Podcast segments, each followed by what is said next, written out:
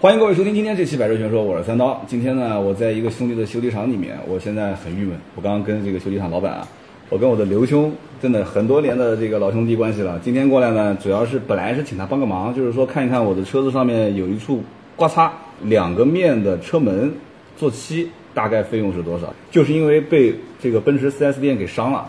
我刚刚跟刘兄在聊，我说奔驰 4S 店跟我说两个车门的做漆的费用是一个门两千块。哈，一个门两千块，两个门四千块。如果说要是走保险的话呢，那基本上我这个保险明年上浮，刚我们算了一下是多少？比较高了，因为这个按照这个新的费改之后的政策的话，三年不出险的话，在无赔款优待系数这一栏，嗯，它是可以下浮百分之四十，也就六折。如果是这个两年不出险的话是七折，一年不出险的话是八五折。如果您是三年不出险的情况下，无赔款优待系数这个零点四之间的差异，如果你的商业险是在七千块钱左右的话，那第二年的保费。就要上浮个两千八百块，哎，对对对，也就是说一下就变成原价了，是吧？啊，对对对，就没有折扣了，对，没有折扣，所以就当时觉得很不划算。那么如果走保险的话还行，如果不走保险的话，那就是太不划算了。所以因此呢，我觉得找一个修理厂是比较合适的。但是，我找了几个修理厂之后呢，我心里面又有点纠结了。首先就是修理厂的这个质量。它的这个板喷工艺到底怎么样？奔驰 4S 店一个面两千，两个面四千。我刚跟他简单聊了一下，这刘兄跟我讲说，正常对外的话，像奔驰这种车子，一个门的收费应该是多少？三百多块钱。呃，你你是对我三百多，还是对外面三百多？没有，正常这个，如果在有一定的这种这个独立板喷中心的话，有一定的相应的一些设施之外的话，在南京市的这个行情的话，应该是像奔驰这种 C 车或者 D 级车的收费标准的话，差不多在七百块钱以上一个面。那跟 4S 店的这个比起来的话，4S 店两千，你七百，那等于便宜了一半左右。对，一半。等于说你刚刚跟我报的价格是针对我 我的这个价格是吧？哎呀，我不好意思，我给你直接报出去了啊。今天我们这期节目，大家如果持续往下听的话啊，我会说到关于就是这个板喷过程当中从材料，也就是说它用的到底是什么漆？那很多人都听过，应该知道这个 PPG，也知道杜邦，对对吧？但是这里面还有很多一些细节的东西，我今天带大家啊找我们的刘兄，把这里面的细节再沟通沟通，嗯嗯，给大家听一听，这里面到底有什么区别。另外一个就是很多其实老百姓不想去做这个，你看市面上好多车，比如大马路边上停到的车子，嗯，好多小碰小擦，嗯，不愿意做的原因其实很简单，就是走保险不划算，自己掏钱又贵，对，所以今天我们就把这个事情理清，就从我这件事情。出发开始聊，嗯，就是我们如果说找路边的修理厂去做和 4S 店去做漆，到底差别有多大？嗯，那么这个中间的费用差别，4S 店难道他就他就不能把这个费用调低一点吗？嗯，修理厂的这个费用这么低，它的质量能有保障吗？其实这就是很多人的一个最大的问题点。对，我们一个一个聊，我先说说我的车是怎么蹭的。嗯，我估计很多人可能都跟我一样，都是这样子，遇到了问题之后才开始说，哎呀，当时怎么这么不小心？我当时什么情况呢？我们公司楼底下有很多停车位。这个停车场里面也有很多停车位，那么楼下停车位是不要钱的，停车场的停车位是要钱的。那一天呢，算是我运气好，也算我运气不好。运气好就是我先从楼下的停车场绕了一圈，发现有个空位子。我当时在想，那那不要钱的，我肯定就先停个位。但是那个空位子旁边有两个桩子，哎，那个位置算，就是说你要小心一点，肯定没问题。那我老司机肯定不担心的，我就停进去了。晚上出停车位的时候，正好来了一个电话。老司机嘛，那肯定无所谓了，接电话就一边接电话一边出停车位，然后刚出停车位的时候，发现咣当一下，蹭到左边了。而且我当时为什么不在意两边的柱子呢？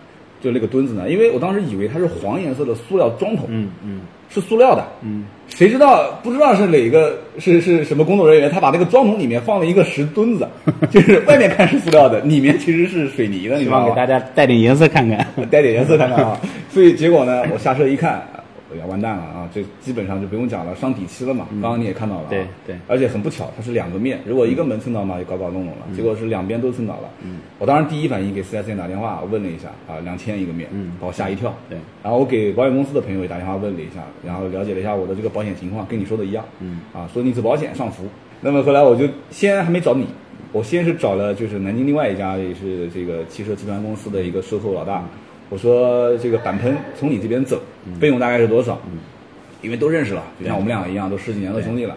他那边跟我讲说，费用好说，几百块钱，啊，那么但是呢，有一点，他说我们这边漆呢比较薄，就是做好以后可能不一定能达到你的这个要求。他可能以为我是要求恢复成奔驰原厂的状态，你知道吗？所以今天我刚刚跟你聊了一下，就在我们录节目之前，你说了很多关于漆方面的一些东西，我们今天呢就把它给分享一下。首先，你说这个 4S 店啊，就比方说奔驰 4S 店，就两千块钱，嗯，他用的什么漆？我今天如果丢在这边给你做，你用的什么漆？你们俩之间差别到底多大？嗯，一个两千，啊，一个四千，一个面两千，两个面四千，一个你这边六百块钱就搞定了。啊，啊，四千跟六百就差了三千多，那差别到底有多大？嗯简单说说呗。他用的是杜邦漆还是 PPG 还是什么？呃，它是这样的，就是现在这个就南京市场，可能甚至是全国的市场，大部分用的这个油漆的话，应该是两个品牌，嗯一个是这个 PPG 的，一个是这个杜邦的。嗯，啊，杜邦呢现在已经更名了叫艾仕德，艾仕德。哎，对，艾仕德。然后这个用的漆材的话，其实在原材料本身，应该两个品牌的话都是这个国际的一线品牌。嗯。然后这个大部分维修厂在用的话，上一定规模的，一般用的也是这个 PPG 跟这个杜邦的油漆。嗯。然后这个比如说像高端品牌 4S 店，奔驰、宝马、奥迪，嗯它呢可能是用这个品牌，但是用这个品牌的。里边是用了一些这种系列的稍微高一点的油漆，比如说像这个可能奔驰店用的是这个杜邦系列的这个这个石壁块这个品牌嗯啊来做，但是这个本身从漆料本身的话，应该大部分都是进口的油漆，就是在油漆的材料的悬殊上面，其实悬殊的是很小的一个东西，嗯成本差多少？对成本的话，其实单个面的成本的话，也就是不到一百块钱。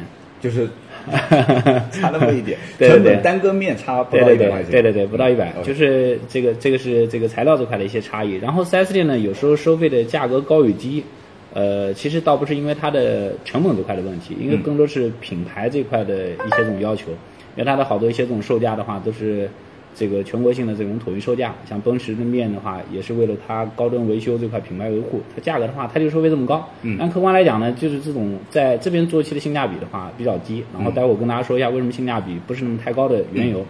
然后从油漆的整体质量里边来讲，它分那么几个方面。第一点的话，就是从漆料的选择，刚才我给大家做了一个介绍。你像这个大部分好多一些这种这个规模还不错的维修厂，其实选择的材料跟奔这个好多一些 4S 店材料的话，是基本上是很相近的。嗯。第二点的话，从这个施工的硬件设备里边来讲，因为现在这个 4S 店的，就是整个烤漆最最关键的一个环节，就是在喷漆房里边完成。喷漆房。对喷漆房，那这个喷漆房的话，其实也都是这个三方公司提供了一些这种这个设备，在这个硬件设备这一块的话，其实悬殊的也是少之甚少。对于整个出油漆的这个质量这个结果上面来看的话，悬殊不是太大。呃，我帮大家问一个问题啊，就是说我自己也会去观察，你像有一些社会修理厂的油漆房啊，看上去又脏又乱，然后对对对，就是 4S 店的油漆房可能很少有人见过。对对但因为我嗯我在奥迪待过，嗯这个刘兄呢，我再介绍一下，刘兄以前我在最早刚入行的时候，他是我的。呃，第一你还不是我的直管领导，因为你是负责售后的。对对但是后来升任总经理了，嗯那你就是我的上面的领导的领导了。因为这个刘兄是在南京一个大的汽车集团公司，以前是负责十几家店的售后，嗯呃，做了有十几年了吧？十几年啊十几年的售后了啊对对对，所以这方面还是有一定的这个话语权的啊。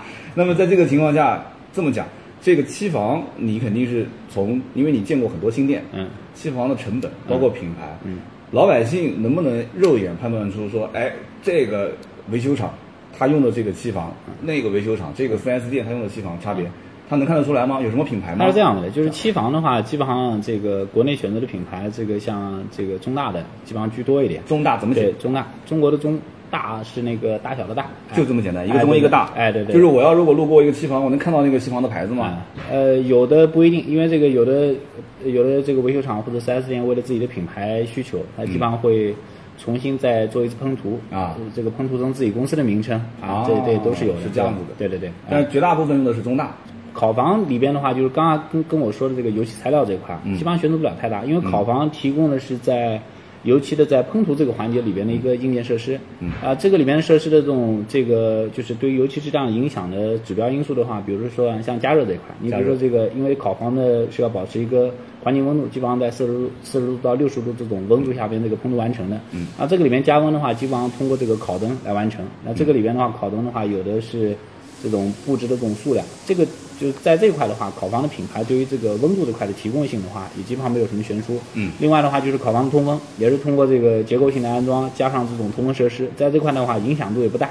就刚才三刀说到一点的话，就是这个，我觉得对于整个施工质量影响比较大的话，就是您直观看到的，这边有烤房，那边有烤房，但是烤房的环境有非常大的悬殊。烤房的环境，对，烤房这的环境个跟它硬件有关系吗？跟它硬件没有什么关系，跟管理有关系对，跟管理 跟后续的维护这一块，因为啊大家如果在意到的话，就是在整个的油漆流程当中的话，有个环节就是喷涂环节。喷涂环节这个是有专业的，就是因为它的喷涂跟前面的前处理，它是工序性来做的。嗯然后这样喷漆的员工，这个进入烤房了之后的话，它应该是这个穿着这个正式的这种喷漆服。嗯这个喷漆服呢，这个上面是防静电的。嗯。呃，这种效果的话，就是为了防止什么？如果烤房里边的环境过于脏乱的话，空气中的话会有好多这种尘点、灰尘在里方。沉淀烤房在进行油漆喷涂的时候，它有风从下往上面吹。嗯那如果说空气中有这种尘点在的话，会必然会导致这个烤房里边的这个尘点掉落到这个漆面上面去。嗯那就形成了这个我们讲的脏点或者沉点。嗯那这种东西的话，你像这个维护比较好的一些烤房，它都是这种在喷漆的时候出现这种这个脏点的概率性比较低。嗯做的比较差的呢，它也在后续的在做完这个。清漆完之后，在抛光最后一个环节，还需要手动的来清除嗯这个因为烤房环境这个维护不好带来这种沉点。这个能清得干净吗？呃，成点是这样的，如果说过分的这个清的干净呢，一般来讲，它如果说它的烤房维护的不是太好的话，我也相信它在后边的成点处理当中也不会太上心，对吧？因为这个这个刚开始的预防工作你都没有这个精力去做，你到最后处理成点的这种工序跟时间，这个耗费的时间是更长的。对，因为我看到有好多一些路边修理厂，他这个烤烤漆的师傅啊，嗯。漆工啊，油漆工都是穿个拖鞋啊对对对对直接随便的戴个，甚至对。嘴上随便戴个什么口罩就进去了。对对对，那种其实一看就知道了，基本上对后期出来的出来的这个对对对。如果说这家公司的整个这种形象是这样的话，我基本上可以断定，就是从它的油漆使用来讲，从这个油漆的这个工序选择来讲，从这个每个工序的材料选择里边来讲，嗯，呃，都会有一些这种这个都会影响导致最终结果这块的呈现。嗯啊，其实我可以这么理解，就是说，如果你想判断这家公司它烤漆就是做漆的效果好不好，你就看一看它的整个的，就是人员的服饰，包括这个产品设备的一个维护情况。嗯对是这个意思吧？对我相信一点就是这个，如果说它的这个从这个整个烤房的维护跟环境卫生这块如果不达标的话，我相信它的产品肯定是不行的。当然也不能排除啊，这个有的这个表面工作做得很好，但是里边的这种质量的话是另外一回事儿啊。除了温度，除了通风，除了这个后期维护，还有呢，烤房的一些嗯呃，其他的悬殊就很小了，嗯其他悬殊就很小。刚刚讲的就是油漆这一块，嗯四 S 店的油漆，你觉得他们一般都是会用像杜邦啊，或者是 PPG 的规格高一点的，对吧？嗯对，那么有没有可能他们不通过这个正规采购渠道，就通过一些私底下的，然后降低成本，但实际上还是卖两千块钱一个面，这可能性大吗？这个里边是这样的，这个从材料的选择上面来讲，嗯我觉得这个可能会概率性比较小一点，嗯就是包括你从修理厂的职业操守来讲。然后对这个本位客户负责任这个角度来讲，大部分选用的材料的话都是进口漆，不会在这里边做一些调包。为什么呢？但调包的话，不就成本更低了吗？那呃，更挣钱啊！因为是这样的，就是油漆里边的话，大部分成本的话，它并不是来自于材料。就是我刚才跟你讲的，就是它这个进口漆跟那个国产漆，包括这个进口的高端油漆这一块，它在材料成本这块的悬殊性不是太大。嗯，不是太大。那重点成本在哪里？重点的成本的话，其实是在于这个呃，因为它还涉及到各个工序。比方来来讲啊，比如说像那个好多大家如果在大街上能看到车子，你看到这个本来是其他颜色的，一旦这种漆滴开来之后，里面有红色的，对，啊，这种红色的，我们这个行业里面呢，俗称叫红小灰。红小灰这种材料的话，其实按照我们正常的施工流程当中是不能够用的。为什么好多一些店，包括一些 4S 店都还在用？嗯这种材料的话，其实它是正常在施工流程当中应该是用底漆来代替这个红小灰的施工。红小灰施工呢，有个什么样的便捷性呢？这个干起来非常的快，嗯。啊，这个因为每道油漆的话，大家知道这个从这个前处理到喷漆到这个清漆，每个环节都要留干燥的时间，嗯。这样的话，这个这这个才能保证它正常工序的开展。红小灰的使用的话，就是可以第一节省底漆材料，嗯。第二点的话就是这个速度，这个干燥的速度特别的快，嗯。第三一点的话就是在打磨层面非常的方便，嗯。非常方便。所以说我基本上可以这么来讲，就是如果说你在大街上面你看到像这种有红色的底块的一些这种东西的话，嗯。就是完全是偷工减料偷工减料。来了，对，啊所以说就是有一些这种好的一些这种小的门面店。在地方，你说我们材料成本打进去，人工成本打进去，有时候还一百多块钱做一个面的这种油漆，很多啊，那二手车的老板对吧？对对对对。哎，对一百五十块钱做个面，哎，你给他随便糊弄糊弄来，做做好，给他卖掉就可以了。他这所以说在这个方面的话，他就会涉及到一个东西，就是在这个这个底漆材料的这个使用上面，包括它的这个正常的工序这一块，都有一些这种偷工减料的，这会影响一部分。另外的话，呃，刮腻子，对，刮腻子，刮腻子也是一个东西。刮腻子，比如说像这种钣金的耗材，在我们面也会经常出现啊。这个，比如有些车子过来，这个漆面裂掉了。我们一看那个整个以前的腻子层，这个很厚，很厚。对，很厚就说明什么东西？就是说明它以前这个底材在变形的时候没有给它做这个精准化的这个钣金还原，钣金还原。哎，对，把钣金这个工序给省掉了，然后这个直接用腻子填充的方式来实现后续的一些做漆。就跟这个家里面的地平铺平的时候，嗯，两种选择，第一个水滴黄沙，对，第二个是铺那个叫什么叫什么地垫宝那个东西啊，就是铺地板之前先加一个地垫。对对。它如果说是用水泥黄沙，相当于就是给它做钣金还原。对。如果要是去直接铺。那个地垫的话，那这个其实还是有后续的问题的。对它这种问题的话，就带来就是钣金垫不还原，然后小小的面积当中过分的使用这种这个这个腻子或者原子灰的话。就会带来一点这个填充点，一旦以后撞击很容易裂开来，这是这个毫无疑问的一点。对对这个跟大家还是要展开来解释一下，因为很多人可能听刚刚这一段啊，有点云里雾里的，什么什么呃刮粒子啊、原子灰啊什么，其实原子灰就是粒子嘛。啊对对。然后有人讲说这个包括钣金，可能有人不一定能听得懂，我们大概给大家形容一下。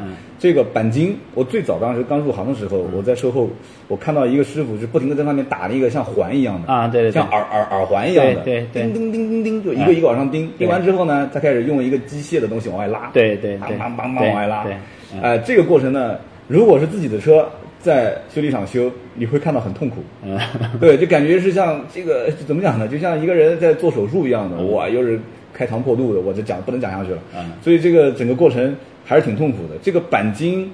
师傅的技术，我觉得应该也挺关键的吧？对，因为钣金这个工种的话，基本上是有这么几方面：小钣金整形啊，就是我们说的这个，比如说门上面有这种凹坑，把它修复的出来。对。那钣金的工种的话，涉及到一些这种拆装啊，原来这个东西我需要这个修复的，或者说这个我需要做一个漆，需要拆装一个东西，它再次复原的，还有这个拆装这块的这个工作。嗯。还有另外一天呢，碰到一些这种大事故的，大事故的变形比较严重的，对，需要用这种大量校准仪的。大梁校啊，对对对，这是钣金工种主要涉及到这个三个。这个这个主要的一些这种工作工序，嗯，比如说这种熟悉的这种钣金工的话，对于这种，比如说我们拿个简单的凹坑这块的一些处理，嗯，它可能就是凹坑的处理的话，正常我们是就是刚才这个张导也说了，就是需要将原有的漆面把它给清除完之后，对，然后打这种小的一些这种紧固点，这个紧固点一旦形成之后的话，有一个这个固定的装置穿进去，然后用外力的形式的话，把凹痕点把它给整形修复的出来，嗯，你像有的这个师傅如果他拿捏的很好的话，他其实这个外延的区域只要放的很小。只要放的很小，甚至说这个我放放完之后的话，可能一两下我就能拉得出来了。但小的师傅的话，他不断的修正、修正、修正，而且这个修正出来之后的话，有的这个师傅的话。就是它修正的这种平面度的效果会更好一点，就是我可以让我下一道工序在做前处理的时候，我填充的腻子可以更少、更薄。对，哎，这样的话做出来的漆面效果更好，是吧？呃，从漆面效果的话，其实它这个头疼，因为这个漆面的话，就是大家施工完的漆面，你只能看到外表，你里面什么样的话，压根是看不清楚的。对，哎，对对对。如果如果比方说你的一辆车子去做漆，做完之后。你第一反应就拿到车之后，你第一反应你先关注什么？你是关注它上面的这个沉点多不多，还是色泽度，还是什么，还是什么？你你你会关注什么东西？呃，我们按照我们正常的质检标准的话，首先第一是颜色的色差，就是做的我的这块的这个修复漆面的话，跟周围的这个修复漆面色差这块的区别。嗯。然后另外一点的话，再看整个漆面的效果，就是每个漆面的话有这种橘纹，就是我们俗称的橘纹。啊，就是它的菊纹跟这个原车这块的其他漆面的菊纹的深度是不是一样的？然后再往后边看的话，就是看橘纹能不能解释一下？呃，橘纹的话怎么来讲呢？比方说这个呃，你像有一些这种德系车，嗯，呃，简单来讲就是俗称就是镜面效果，嗯，啊，有的一些这种车子你看起来很光亮，对，然后你细看或者侧看的话，你会看到这种波浪数很小，嗯，这个东西日系车可能比较多。你像这种德系的车子，它追求就是这种橘纹稍微重一点的，嗯，然后你从侧面看的话，就像这个波浪一样，迎着阳光，就有点纹理，就是有那种纹。纹理在里边啊，就是说你要是漆最后做的不好的话，很明显能看出来，这里面是有差别的啊。对对对吧？对对，我们做二手车就会这么干，我们就迎着阳光看，做过漆没做过漆，其实差别还是蛮大的。对，我们再聊一个话题点啊，其实我们看到很多的一些漆面啊，哇，新车真的超漂亮，比方讲像这个马自达的混动红，嗯。包括像雷克萨斯有一些白色的那种白珍珠，对白珍珠的，这个做漆难度大不大？成本高不高？其实很多人买车的时候也很纠结。你想这个漆买的时候还要加两千块钱，嗯，买完之后将来要做漆，我要不去 4S 店，外面的这些修理厂他能给我喷得了吗？嗯，很多人其实我我很多听友会问我这个问题，说我是混动红，嗯，我就不敢在外面做，我怕做出来效果不好。嗯，这个能解释一下吧？呃，对，然后这个漆面里面的话，正常我们这个我们俗称的漆面的话，一般是除了变色龙之外，我们基本上是分这么几个漆面，第一是塑素色漆，素色，素色漆。我这个就是素色。呃，您这个我还没仔细看，就是一个普通黑色烤漆啊。啊，黑色的，呃不，这个里边有区别，嗯？因为这个大家看这种，比方说像白色的车里边，嗯。白色车里边的话，白珍珠，我们这个待会再讲，就是嗯。素色漆，就里边的话就是没有金属粉或者没有铝粉的，就我就是普通烤漆啊，没有啊，对对对，然后还有一种漆的话，金属漆，嗯。金属漆里边加了一些这种像银色的啊，然后这像一些这种这个这种车里边加了一些这种铝粉进去，嗯就是从嗯在阳光底下看的话就能够看到一些这种这个细小的一些金属物在里边。对，然后您刚才说的这个红中红这块呢，跟这个白珍珠这块，它这个做法层面比较特殊一点。嗯，因为这个里边的话，第一是反攻的概率会更大，反攻概率。反攻对，因为正常的这种漆面，它它里边有三道油漆，嗯，这个第一是这个色漆层，第二个还有中珠层，嗯。第三的话就清漆，它增加了三道反射面。那这种三道反射面的话，做起来的话就容易跟原来的这个旁边的这个这个这个板块啊，它会有这种色差，做起来比较的麻烦一点。嗯，然后是你比如说像这种这个正常大家接触的清漆都是透明的清漆，对啊你像这种这个马自达的红中红这一块，嗯它还得单独要配套固定色号的这个。这个这个清漆层，嗯你像一汽马自达跟这个阿特兹也好，然后这个跟这个长安马自达的昂克赛拉也好，嗯，这两个都是红中红，但是这两个配的这个圣母，呃，就是配的这个清漆层，嗯呃，清漆这块的这个这个材料也都不一样，所以在这个两个油漆的处理当中的话，可能一般性的修理厂如果没有接触过的话，还是比较棘手的一个对棘手的一个事儿。你刚刚提到一个色母色号这个事情啊，嗯我正好帮大家问个问题。我记得曾经有一个人想在外面做漆，做整车喷漆，他估计车子可能是要卖了。嗯他跟我讲，他说三刀，你能不能，你原来在奥迪嘛，嗯能不能在奥迪帮我调一下奥迪 Q 五的这个什么什么颜色的色号是多少？他当时问我这个问题，其实能不能理解就是他通过某一个系统或者某一个公司嗯需要调这个，你只要拿到原厂的色号嗯，调出就是这个颜色是一样的吗？呃，不是，它嗯这个里边其实是一个误会，呃，怎么怎么说呢？就是就是呃色号是你这边，比方说我来了一辆车，你是自己有一套系统自己调，还是第三方公司在帮你调？它这样，就是现在的 4S 店跟修理厂，大部分的，因为油漆有个特很特别的地方，你像 4S 店你要维修保养，它有厂家提供的原厂配件，对的但是油漆这块不存在的，因为油漆都是这个主流的这个主流供应商，当地的供应商给 4S 店做服务的，然后调漆这个环节的话，也也都是由他们来完成的。啊，调漆这些是第三方公司给的，对对对三方不是不是公司在 4S 店自己的不是在调 4S 店啊啊不是就跟玻璃一样的啊，玻璃啊对对对对吧？都是什么？比方不要说福耀的，对对对然后福耀的员工开个小小车过来，哎对对对后备箱里面放两块玻璃，对对对对对然后现场帮你搞。是的，是啊是这样子的。嗯然后你刚才说的这个，其实其实它不叫呃，不能讲色号，它其实更多的话就是它里边的就是这个油漆的色母的品相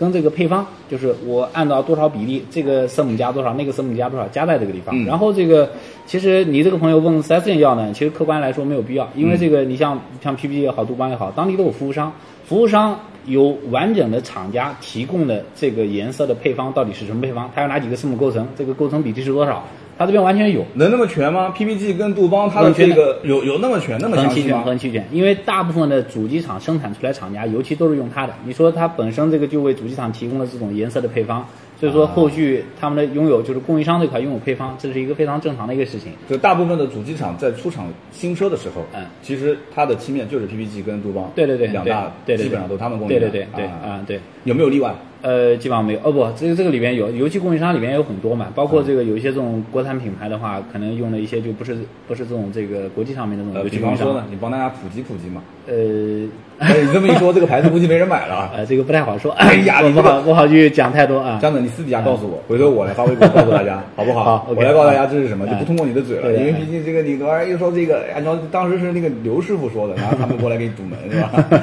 没事另外刚才说到一点就是没有说完呢，就是这个为什么说有了原厂的这个配方之后的话，还不能继续用这个配方来进行对这个车辆的施工喷涂？因为油漆在经过一段时间之后，嗯，它会出现一个这个两个方面的问题。第一是这个漆面的话，经过一些这种外气，就是外边空气的污染以及氧化褪色之后的话对对，就是原车漆的颜色跟它现有车的样颜色是不一样的。如果我拿现有就是原车的配方来做这款油漆的话，它肯定会，我这款我我做到了原车漆的这个效果，但是我跟你周边的油漆是不搭的。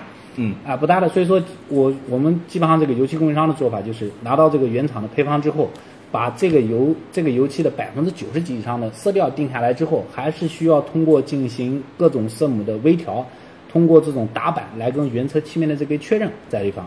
然后这是第一点。呃，打岔一下哎，就是说这辆车我用了一年，用了两年，嗯或用了三年，嗯我就算拿到原厂的这个标号，嗯，也不能说拿来就能用。对拿来就用的话，说不定是有色差的。对还得要去跟你的原车漆面上的这个色板去打个样。对对对然后才能确定怎么给你喷。这个就刚才跟您说了，比如说 4S 店里面为什么还需要调漆工？如果 4S 店啊本身就有这种色母在的地方，它这个颜色的油漆，我直接油漆工根据这个配方调就行了。啊它有这个调漆工的目的就是根据你每个车的不同的，就是后续衍生出来不同的颜色的话，再做一些微调。这个第一个点我再展开一下，有些人怕买白色的车，嗯就是怕说啊，我买个白色的车，我时间久了会不会发黄啊？嗯这个问题好解释吗？呃，这个的确是这样的。这个因为车子在行驶过程当中的话，比方说这个最简单的，你车子跟在别人的车后边，或者经过这个大客车，这个或者是公交车，它嗯后边排出的尾气的话，都是在空气当中，又是高温，一经高腐蚀性对一一遇一遇到这种这个漆面的话，都是氧化层在里边。那我看底下，你看这个凯美瑞，还有那边的什么林肯这些车子都白色的，嗯不都挺光鲜的吗？也没啥问题其实也看每个人维护情况。就啊如果说这个人平时这个，比如说拿有的新车的，他做了一层镀金，有了一层隔绝，维护的效果会好一点。比如说后来这这个人经常洗车，经常打蜡，做一些这种维护性的工作。车子其实还是要看每个人这个具体的使用环境跟维护的这么一个习惯在里。我一直在想一个问题点，首先漆面自己就有一个自我保护，嗯，这有一个慢慢的过程。对。你一般正常家用轿车的话，三到五年吧，嗯。对不对？三到五年，我总不能从一辆白车变成一辆黄车吧。啊？这个不至于，这都不至于啊，但是会有局部，就是说根据你的使用环境，对对。对吧？对？OK，那第一点我展开完了，第二一点呢？第二点是这样，就刚才我们说第一点就是拿到原厂的配方之后，不能继续喷涂，需要进行微调，对。这是一方面。第二方面的话就是什么呢？你车子在使用的过程当中，不排除有一些客户已经做了这种这个油漆的这个施工，啊，就是之前他已经做过一次哎，做过一次油漆，啊所以说呢我们那边是经常出现的，就是这个客户这个，比方说我们在接车的时候，一定要根据他原车的一些情况，要跟客户做个描述。因为什么呢？就是我们大家在大街上面经常看到，迎着阳阳光下面一看，这个车有好几种颜色，对对对这对我们喷涂起来也就比较麻烦一点。比方说。它这个一字左前一字板跟这个左后门两个不同的颜色，你现在它这个左前门要做做这个颜色，那我做颜色只能是一种颜色，我就它的前一字板我跟后门不一样，我就它的后门跟前一字板不一样，嗯。那就出现这种问题啊。那。那你调一个中间过渡色不就行了吗？啊，嗯。这个我觉得，既然这个车主都已经是前后三三原色了，那你直接就不要太将就了嘛，差不多就行了。呃，油漆里边的话，这个其实油漆的话，我们自己的油漆供应商里边一个比较权威的一个师傅跟我们说过，其实油漆呢就是一个障眼法，就是无论在 4S 店施工也好，在外边施工也好，它颜色不可能做到百分之百的相近。啊所以说在正常的施工里边的话，有一个技术的话叫板外过色技术。叫什么？板外过色，板外过色板外过色，它其实对应的就是板内过色。嗯比方说怎么来讲呢？比如说这个，我们拿一扇门举例啊，一扇门跟这个前面的一字板两个颜色不太一样。嗯但是这个有的人呢，对这种这个色差这块呢比较敏感一点，他就会存在一个什么情况？在门施工的时候，会将前一字板的部分面积进行二次喷涂。那它没有坏，你给它二次喷涂，这个不就它是这样，就是这个的确是这样，就是这个没有坏，为什么要做这种喷涂？就是，呃，在单个板块的施工过程当中，所有后边喷涂的油漆跟原车的这个，就是跟它现有其他板块的油漆，你做到百分之百一样的话是不现实的。嗯这是不现实的。你就是在原厂的师傅你过来，他也做不到这一点。嗯嗯嗯但是如果说对颜色敏感性比较高一点的话，就是可以在施工的板块施工之外的话，把就近的板块的接触面的话，就是可以再做部分的喷涂，这叫板外过色。板外过色板外过色，对。然后这个还有一种这个施工的工艺的话，就是板内过色。嗯比方说一扇门，我就坏了下部，下部虽然说坏了下部，但是从喷漆的工艺来讲的话，它是要整扇门都要喷的。嗯那这样的话，就是下部的话，它的油漆的原有的色漆层其实已经百分之百破坏掉了。嗯然后上面的话，色漆层还在有保留。那所以说，像这种喷涂的工艺的话，那就会讲下边的色漆喷涂完之后，上上面的这个色漆层的话，进行部分的一些修补啊，就是说喷涂的这个这个用量跟喷涂的这个、这个这个变数，它就稍微有些这种区别啊。你讲的是很细，但是我就在想，这 4S 店也好，修理厂也好，一共才挣你这两三百块钱一个门。4S 店可能贵一些啊，两千块钱一个月，他真的会那么用心的？又是什么板外给你搞一个过渡色啥的，他会这么搞吗？我觉得难不太不太可能。每天那排队的车子，嗯我们以前在 4S 店，你这个嘛就更清楚了。来一个客户恨不得今天上午送进来，下午就把车拿走。对对你又是搞那么多很细致的工作流程，可以吗？这个你实话实说可以吗？这这个里面我能做到吗这么来讲，就是刚才也讲了，就是为什么现在红小灰的使用，虽然说这个行业里边都已经不允许再用了，为什么这么多生子出现在部分 4S 店？嗯也就是因为大家这个工作量太高了，太大了做题的车辆太多了，你按照这种严格的工序来走。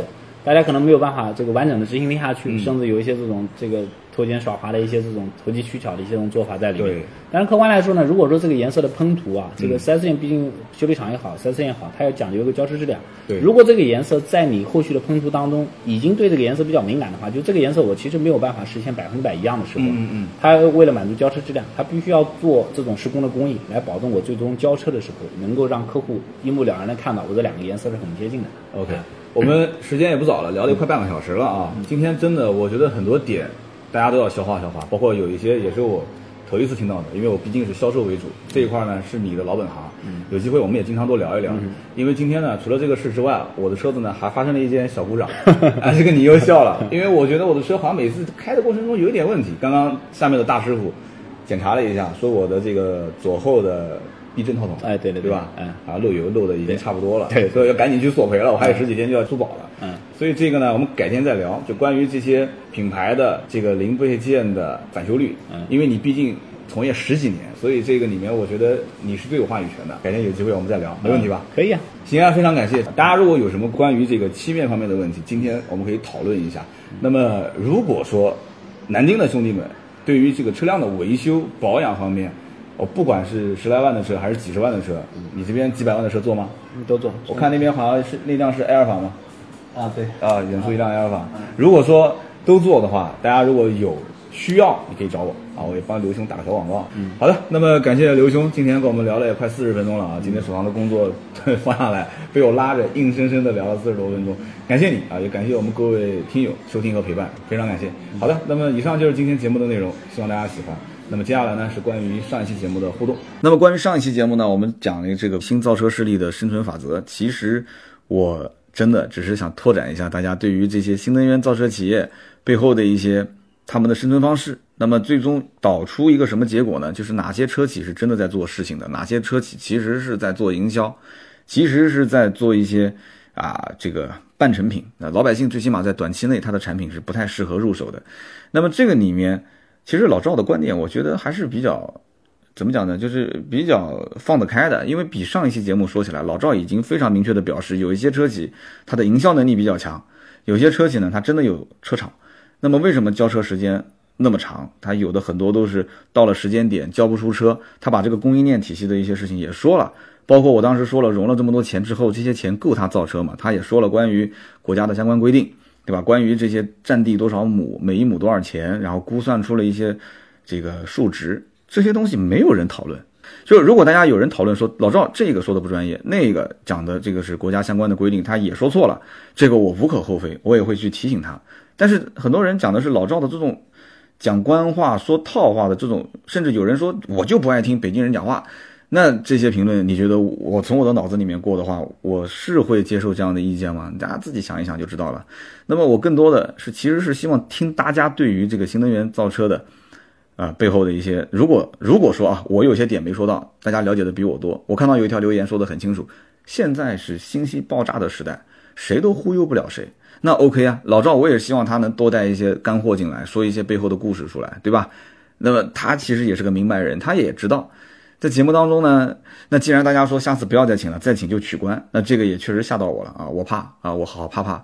那老赵这个下次请不请他？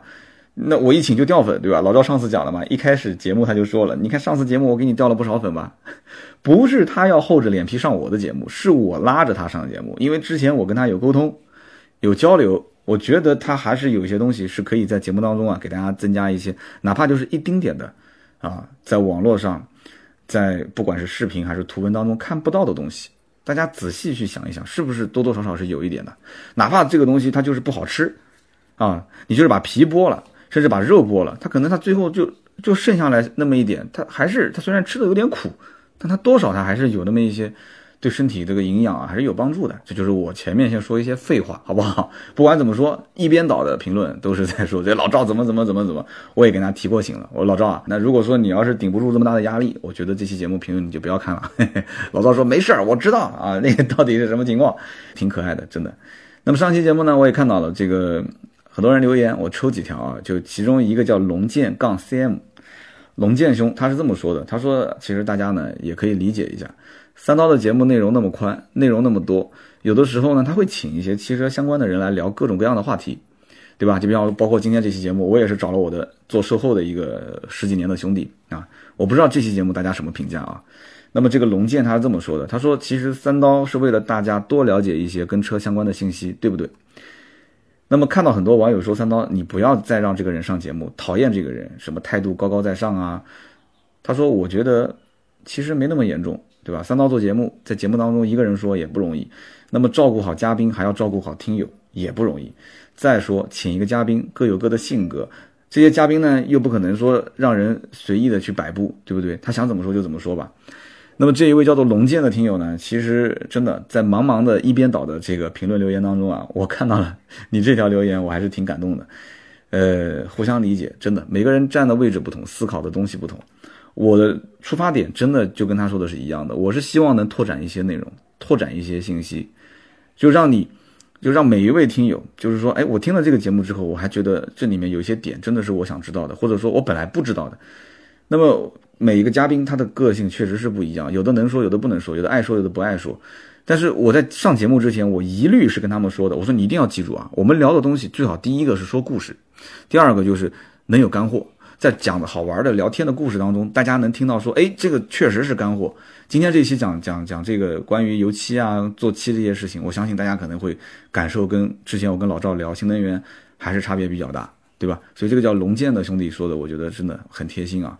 那么下面一位是应该是我的新听友啊，这位兄弟叫 X M 五六 Q 七 R 八，这个听友是这么说的，他说三刀，我是一个新听众，我对你节目呢相见恨晚，以前是听郭德纲，我就不知道是不是这个郭德纲的节目下面有，就是你点他的节目下面会不会有这种同类推荐或者是友情推荐啊？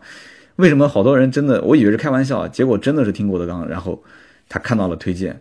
他说有一天中午我开车，无意之中我看到你的节目，然后我就随便点进去听了一下。当时是第四十四期，也就是说有趣的宝沃上集。哎，我点开一听，我觉得不错，讲的是宝沃的故事。这个和我之前接触的一些其他的汽车评论类的节目不一样，见解比较独到，敢说真话，就像聊天一样很接地气。那么现在我只要开车，我会听你的节目，把你往期的节目拿出来听。我现在听到了十九集《加价的私欲》。啊，我提醒一下，不仅仅是《百车全说》一张专辑，我还有2014年、2015年、2016年另外的三张专辑。那么他说我会倒着听，每集都不会落下。那么新新新的音频更新，我也会再听一下。那么我也会继续去支持，我将来会是铁粉啊。呃，现在我只听了你二十多期节目，确切的说，我不敢冒昧的评价。但是我现在的感受就是，大家喜欢你，就是因为你有独立思考，见解比较独到，不做作，敢说真话。那么比较接地气，就像聊天一样，也很长姿势啊，姿势。他说这个郭德纲的相声呢是非主流的，但他为什么粉丝那么多？其实道理也是一样的。现在呢，我发现我更需要听你的节目，让我们了解更多的汽车行业的知识。本身我就比较关注汽车，有你这样的节目呢，省心很多。另外呢，我倒着听你的节目，我就发现你现在的录音效果比以前好很多，就说明你有团队，也很用心。那么他说我会一直支持你。那么我没听过你的直播，晚上呢大多数时的时间就是陪陪孩子和家人。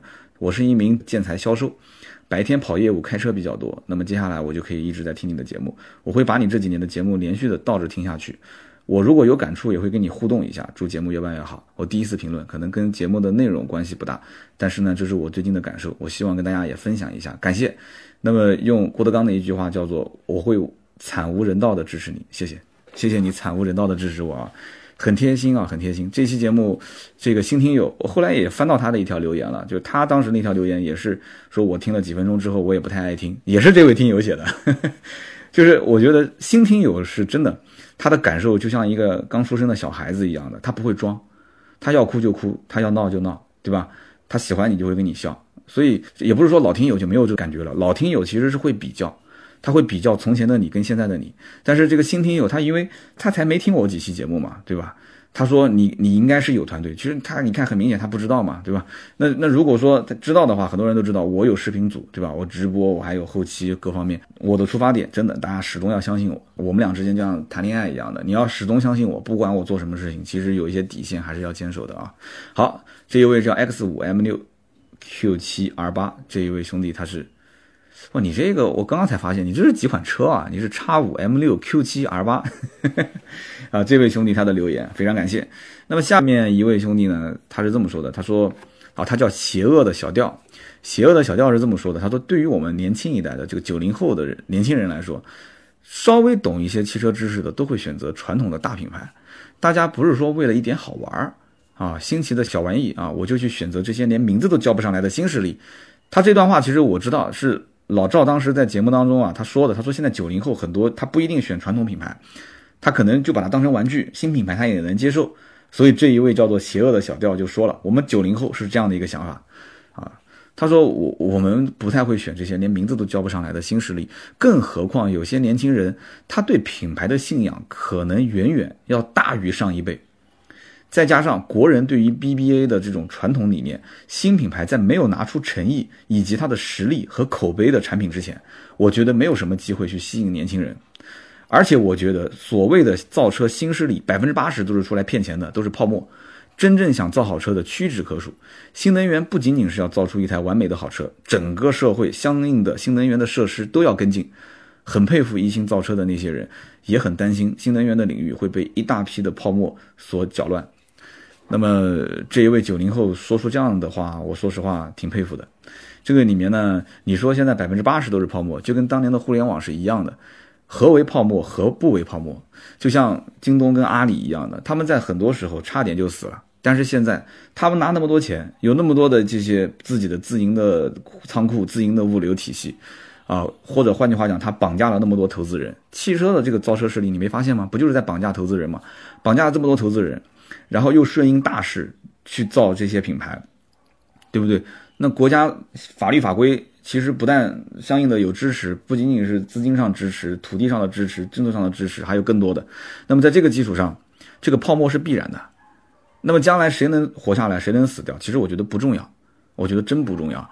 将来重要的是什么？是这一批的，啊，有些天马行空的各种想象的，就甚至就是给人感觉就是非常不靠谱的这些。造车企业其实是给了传统的汽车企业一些启发，我觉得这个东西啊很关键，这是大时代转折来临之前的一些必然的趋势啊。先有黑暗，再有暴风雨，然后慢慢慢慢再趋于平静，平静之后再慢慢慢慢又趋于黑暗，再趋于暴风雨，暴风雨来临之后又变成了第二天的早上就出太阳了，这都必然是这样子的嘛。所以这个阶段大家发什么样的评论我都能接受，因为我们是在这个时代的见证的过程当中去思考和去讨论。这个很正常，对不对？有些事情我也看不懂，而有些事情你就算看懂的人，看懂的人，你可能也是错的，啊，没看懂的人他不一定是错的。就这里面真真假假，对对错错，有些时候现在的对可能就是未来的错，现在的真就是未来的假，这个东西很难说，对吧？所以这期节目呢，说实话，真的我我也是算开了眼了啊，然后我也会去思考。那么我们今天。这个节目呢，我们不是聊到关于就是车辆的漆面的保养和做漆过程中的一些干货和知识嘛？我不知道大家对于这一位嘉宾是什么样的感受。我这个人就有点这样的感觉，就有点叛逆啊，就是越挫越勇啊。你越说这个嘉宾的问题，我就越想多尝试。我记得以前那个老方跟小蒋，很多人就很喜欢他们俩，对不对？那这么长时间了，老方小蒋两个人现在开这个修理店，呃，听说生意好像也一般。改天我要跟他聊一聊啊，就这个生意这样子，真的是信仰啊，坚守在现在的这个第一线，对吧？老听友都认识啊，老方、小蒋，改天我跟他们再录一期。小蒋有的时候也会听我的节目，是不是？当时的那个感觉我们没找到。对吧？那么这一次的这个刘兄，他你们大家是什么感觉？我也想听听大家的意见。好，那么以上就是今天节目所有的内容。呃，希望大家更多的呢，图文跟视频关注我们的微信订阅号“百车全说”。那么当然了，订阅号的右下角粉丝服务当中有一条就是活动报名，有兴趣也可以做一个登记。将来在很多线下做活动的时候呢，我可以提前通知你。好，今天节目就到这里，我们下周三接着聊，拜拜。